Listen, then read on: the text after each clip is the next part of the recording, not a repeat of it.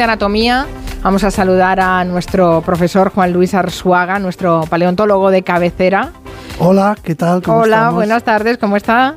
Pues muy bien, estupendamente. Bueno, vamos a seguir hablando de la cara, porque la semana pasada descubrimos que los humanos no somos los únicos de, leer y reproducir expresiones faciales. ¿No sabe usted, profesor, la cantidad de imágenes de perros y de gatos de nuestros oyentes? eso está muy bien. Ponían todos los ojitos, orejitas, bueno, eso que te llega, te llega al alma, ¿eh? Cuando ponen esas expresiones son muy tiernos. Eh, pero eh, hoy vamos a centrarnos en la en la expresión de la cara de los humanos, ¿no? Sí, sí, bueno, y también tiene cosas en común con los animales, pero hoy vamos a hablar de músculos un poco y de las y, y, de las expresiones y, que luego se marcan, ¿no? Eh, con, con, los años también. Claro, con las arrugas, forma de arrugas. ¿no? Claro, vamos a hablar de arrugas en realidad. Bueno, no sé si me alegra mucho que hablemos de arrugas, pero bueno, si encontramos la manera de evitarlas. bueno, eh, a todos se nos arruga la cara cuando hacemos gestos. Lo que pasa es que ya con, la, con los años no se arruga, ¿no? Claro, no tenemos elasticidad, perdemos elasticidad, claro, no volvemos a nuestro punto de partida después de hacer los guiños y las muecas. Bueno, eh, nos, eh, nos hace falta ¿eh? esta clase de mímica facial para ver sobre todo cómo funciona la tramoya, lo que tenemos debajo de la piel y que permite desde muy pequeños que podamos expresar tantos estados de ánimo, ¿sabe? Lo describe muy bien en la película Del Revés, la película de Pixar. Oh, hola, ah, soy Alegría. Soy tristeza. Y eso no fue más que el principio. La central se fue llenando a partir de ahí. ¡Curva cerrada! ¡No! ¡Cuidado! Este es miedo. Se le da muy bien mantener a Riley a salvo. A ver, cuidado, estoy detectando un olor peligroso alto ahí. ¿Qué es eso? Esta es asco. Básicamente impide que Riley se envenene física y socialmente. ¡Caca! Si no te acabas la cena, te quedarás sin postre. Eh, ¿Ha dicho que nos quedaremos sin postre? Este es Ira y pone mucho cuidado en que las cosas sean justas. ¿Con qué esas tenemos, eh, abuelete? ¿Sin postre? Se podría decir, profesor Arzuaga, que hay un lenguaje universal que, es el de las expresiones de la cara, porque eh, todos decodificamos cuando alguien está iracundo o cuando está depre. Bueno, y para eso están los emoticonos, ¿no? Eh, que se expresan mejor nuestros estados de ánimo muchas veces que las palabras. A veces, eh, a, veces se prestan a malos entendidos los, los textos del chat y por eso tenemos que reforzar lo que queremos decir con una sonrisa para que se vea que lo que decimos es en broma o en serio, en fin, eh, que, que, nos da tristeza. O sea, hasta, hasta para chatear recurrimos a expresiones faciales. Qué curioso, no lo había pensado, es, es verdad. Es Aunque que algunas son un poco equivocase. Se producen muy malos rollos, porque uno no sabe eh, el estado de ánimo o el tono, se pierde el tono del que nos envía el mensaje y no sabe si lo que si te lo está diciendo en serio, en broma, eh, en fin, y por eso y por eso añadimos un emoticono al tenemos un como como en el lenguaje oral, tenemos una comunicación verbal o escrita y al mismo tiempo una mm, que reforzamos o que mm, matizamos por medio de la mímica. Pero, pero, también pasa en los chats. Claro, no necesitaríamos los emoticonos si nos estuviéramos viendo cuando hablamos, pero en los chats, como no nos vemos. Es que el lenguaje escrito, como el lenguaje oral, eh, es muy bueno para transmitir información, ¿no? Información objetiva, digamos. Yo puedo decir el precio del pan ha subido, lo que sea, pero si lo que quiero decir, lo que quiero añadir es que eso me produce tristeza o ira o lo que sea, tengo que recurrir a un emoticono o, a, poner cosas como ja, ja, ja, que pone la gente, ¿no? Hmm. que, es el equivalente. Hay muchos músculos en la cara, no sé cuáles son los que eh, utilizamos más. Hay 20, pero vamos a, vamos, vamos a hablar de las arrugas, más bien, ¿no? Vale. Y de los músculos que, la, que las producen. Eh, aquí vendría bien mirarse el espejo, que por cierto, aprovecho para decir que el espejo es una cosa muy reciente, los seres humanos, nadie se ha visto a sí mismo hasta hace relativamente poco tiempo desde que existen los espejos. Antes sabíamos cómo eran los demás, pero nadie sabía cómo era uno mismo. Bueno, salvo que te reflejaras en el agua, en como el agua, ¿no? una imagen que, bueno, que no es muy nítida, pero es la única manera. Pero, Y luego además, y ese es otro gran tema, nosotros nos reconocemos en el espejo y los animales no algunos parece que sí, en fin, eh, y eso tiene que ver con, con, que tengamos o no un yo, autoconciencia. O sea que el espejo eh, da para, para muchas reflexiones. Pero ahora, si nos miramos al espejo, vamos a empezar por esas, por arrugas horizontales que son las arrugas de la frente, para entendernos, ¿no? Mm. Las arrugas de la frente que se forman cuando queremos expresar sorpresa, por ejemplo, o asombro, que levantamos las cejas y se producen arrugas horizontales en la frente, ¿no? Esas las producen, todo el mundo ahora tiene que hacer el, gesto de sorpresa. Muchas veces se acompaña con las manos mostrando las palmas, ¿no? Cuando algo nos sorprende mucho, levantamos las manos y enseñamos las palmas y, subimos las cejas y se forman arrugas en la frente. Ese es el gesto de sorpresa universal, ¿no? Sí, sí, lo, estoy probando, ¿no? Sí, sí, lo estoy probando. Pero también con las manos, ¿no? Uno pone las manos así con las palmas hacia adelante cuando está muy sorprendido. Bueno, esas, esas arrugas horizontales las, las produce un músculo que se llama músculo occipito frontal. Es un músculo que, va desde la parte mm, occipital, por encima de la nuca, hasta la parte frontal, por encima, por encima de las cejas. ¿no? Y ese es el músculo, podríamos llamarlo así, del asombro o de la sorpresa. Lo usamos todos los días. Y esas, esas líneas horizontales de la frente son, son muy fáciles de ver. ¿no? Es donde se pone más Botox. ¿En la frente? Sí. Bueno, no sé, yo creo que sí, bueno, no estoy muy al corriente de dónde. Yo eh, pensaría que más bien, por ejemplo, alrededor del ojo, en las patas de gallo, ¿no? También podría Eso lo produce un músculo que funciona como un esfínter un poco, que se llama músculo orbicular, que tiene varios fascículos.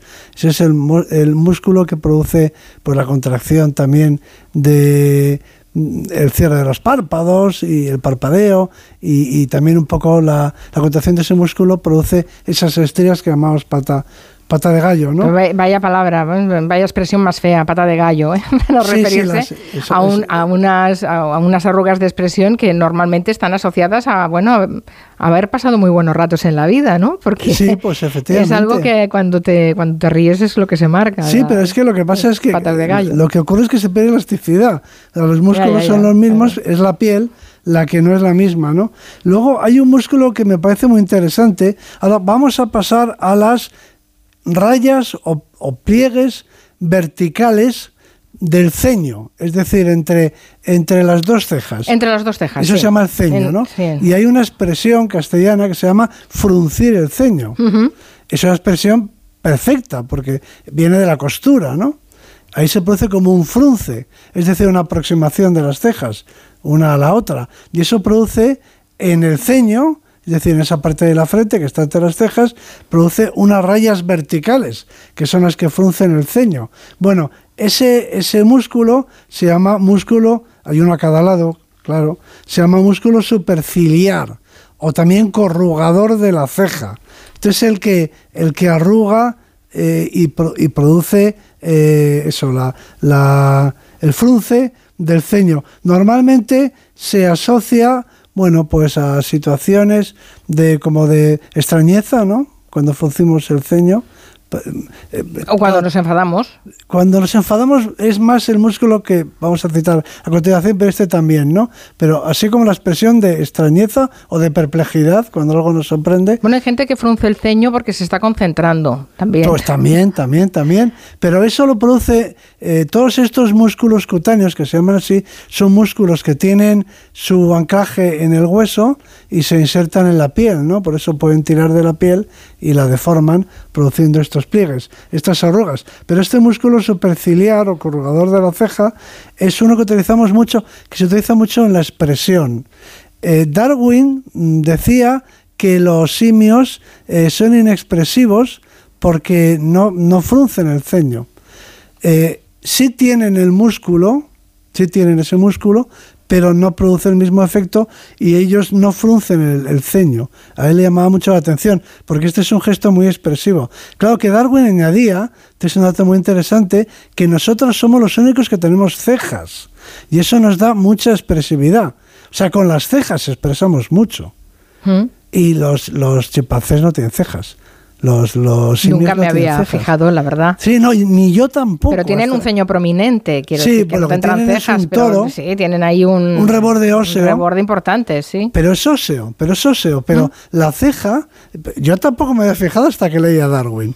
Me, me sorprendió, me sorprendió que, que no me hubiera fijado yo Mm. mismo, ¿no? Pero es verdad que una gran parte de nuestra, nuestra expresividad facial eh, la producimos a través de movimientos de las cejas que es una característica exclusivamente humana. Bueno, ya hemos hablado de músculos que producen pliegues horizontales en la frente, de músculos que producen pliegues verticales en el ceño y ahora vamos a mencionar un músculo que produce el efecto que tú has mencionado, que es el de eh, en la base de la nariz eh, produce unos pliegues eh, horizontales, es decir, el músculo que arruga la nariz, para entendernos, ¿no?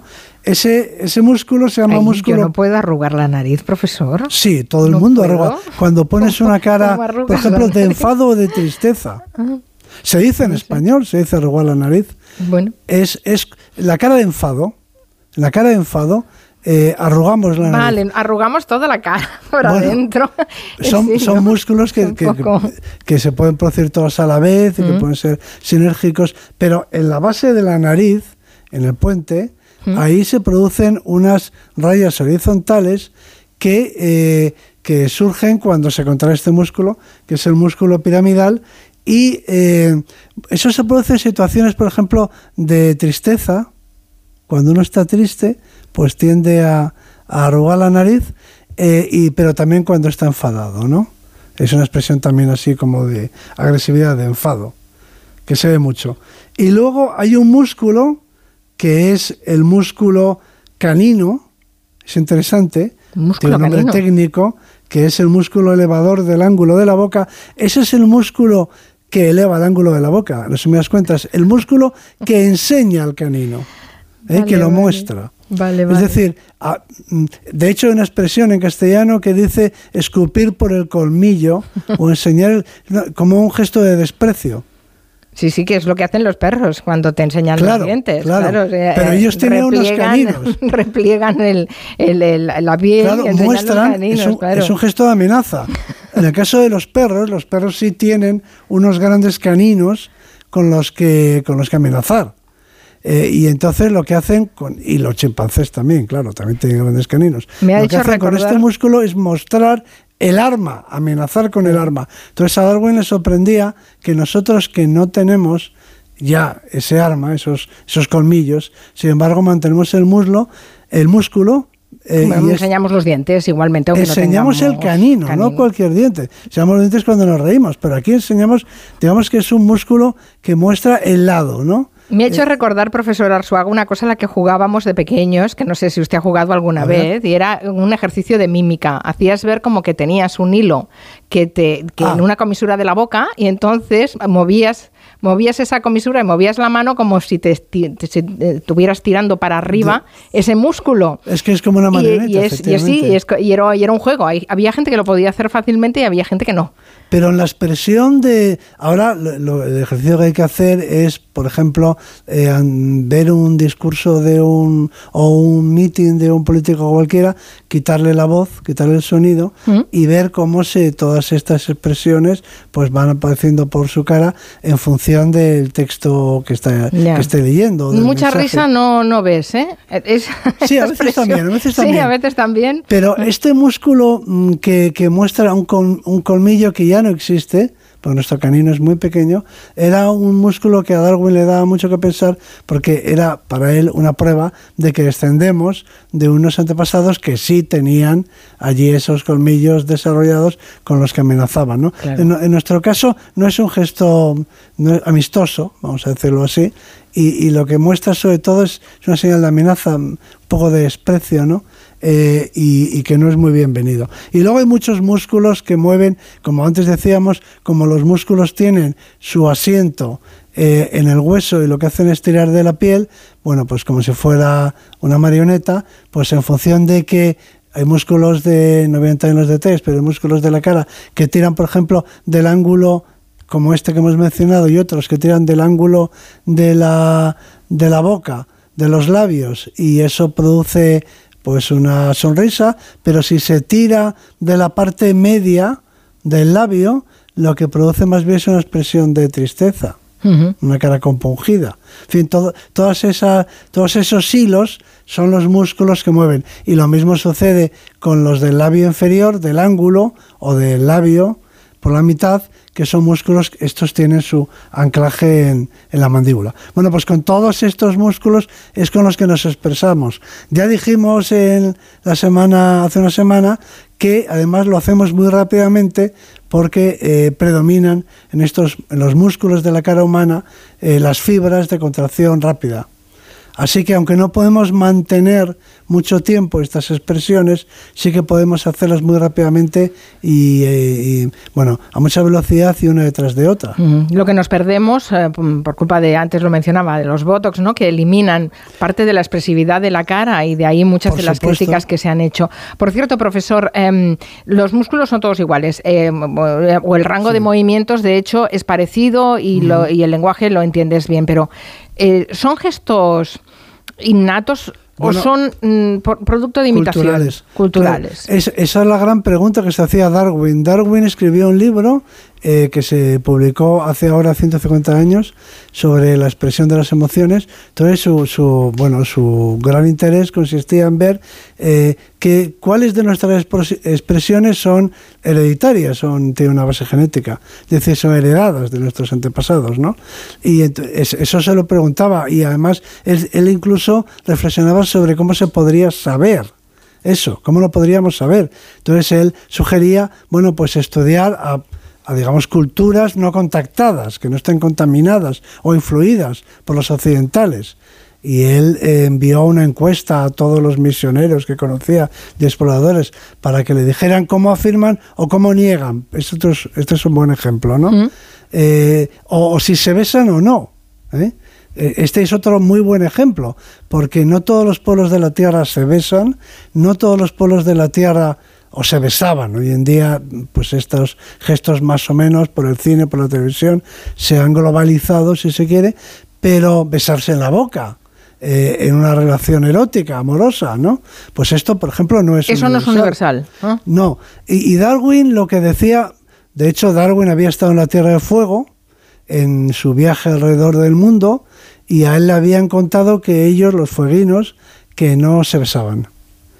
Eh, pero sin embargo, Darwin eh, muy inteligentemente decía, bueno, a lo mejor besarse no, porque besarse es un tipo de manifestación de algo que sí que es universal, que es buscar el contacto físico. Eso sí, eso sí que es una expresión del cariño, ¿no? Lo de buscar el contacto físico, el estar cerca el uno del otro, el abrazarse. Entonces ya lo de besarse, pues puede ser un detalle dentro de algo, un detalle cultural dentro de algo que es más general, que es lo de, lo de buscar el contacto físico para, em, para expresar o para dar confianza, para sentirse seguro, y eso sí que parece universal desde la infancia, además, ¿no?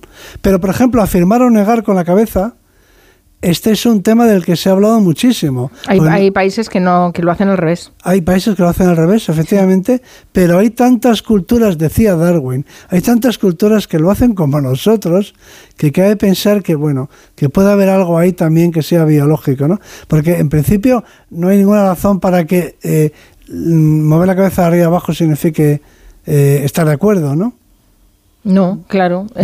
o sea, podría ser justo al revés, ¿no? Pero, mm, sin embargo, mm, negar, mover la cabeza de un lado a otro, sí que parece que significa rechazo, ¿no? Como que apartas la cara. Cuando niegas, en realidad estás apartando la cara del que te mueve la cabeza a un lado y a otro, en lugar de mirar al frente, al que te está hablando.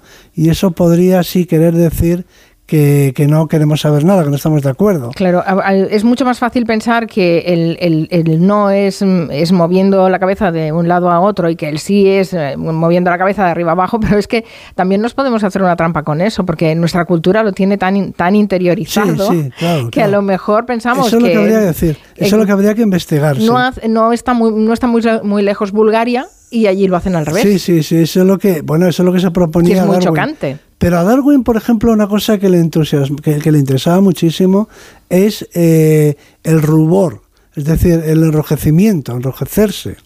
eh, porque eso es algo que sí que es universal. Cuando algo nos da vergüenza, no sé si, si solo por vergüenza, ¿no?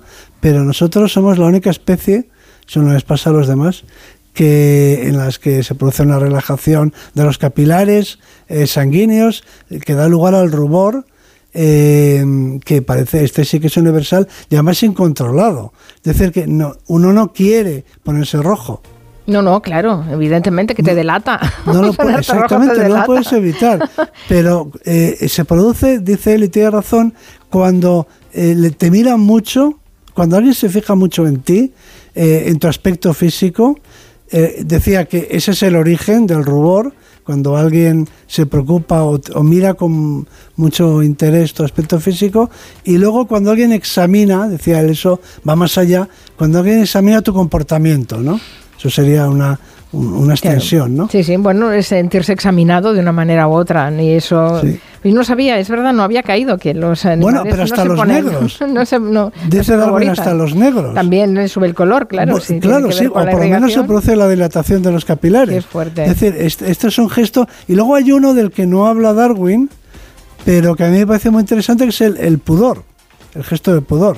¿Cuál el es? Gesto, eh, yo, eh, por ejemplo, en el arte clásico eh, hay un tipo de Venus de Afroditas de que, que bueno que esculpió eh, un escultor eh, griego que se llamaba eh, Praxíteles unas Venus unas Afroditas saliendo del mar la Venus de, de Botticelli por ejemplo sigue ese modelo que se llaman Venus púdicas que tienen con una mano se tapan el pecho, con la uh -huh. otra el pubis, ¿no? Uh -huh. eso me trae a la aparentemente en, en, esa cultura, en la griega, pues ya existía ese, ese gesto de pudor, ¿no?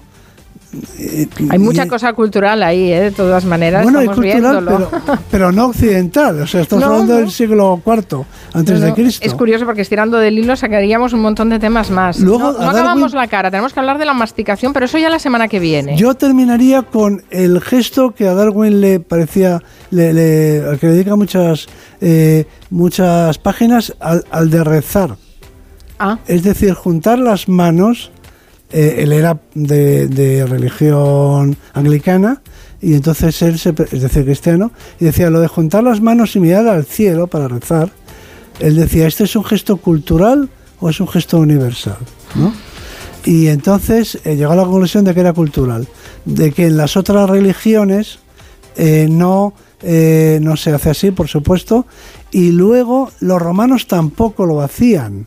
Él se, se informó de cómo en fin, cómo rezaban a los dioses clásicos los romanos y, y, bueno, y llegó a la conclusión de que ellos no juntaban las manos para y miraban al cielo, ¿no? Al final rascamos, rascamos y la gran la gran mayoría de cosas son culturales, pero es interesante todo, saber la base, saber Los la emoticonos base, ¿no? nos indican, yo creo, que hay mucho que es universal, porque un emoticono lo entiende cualquiera, de la cultura que sea. Nos decir, queda hablar de las mandíbulas. Ay, esto me parece muy interesante. La semana que viene seguimos. Habrá que hablar de la masticación. Sí, señor. Gracias, profesor Arzuaga, Juan Luis Arzuaga. Buenas tardes.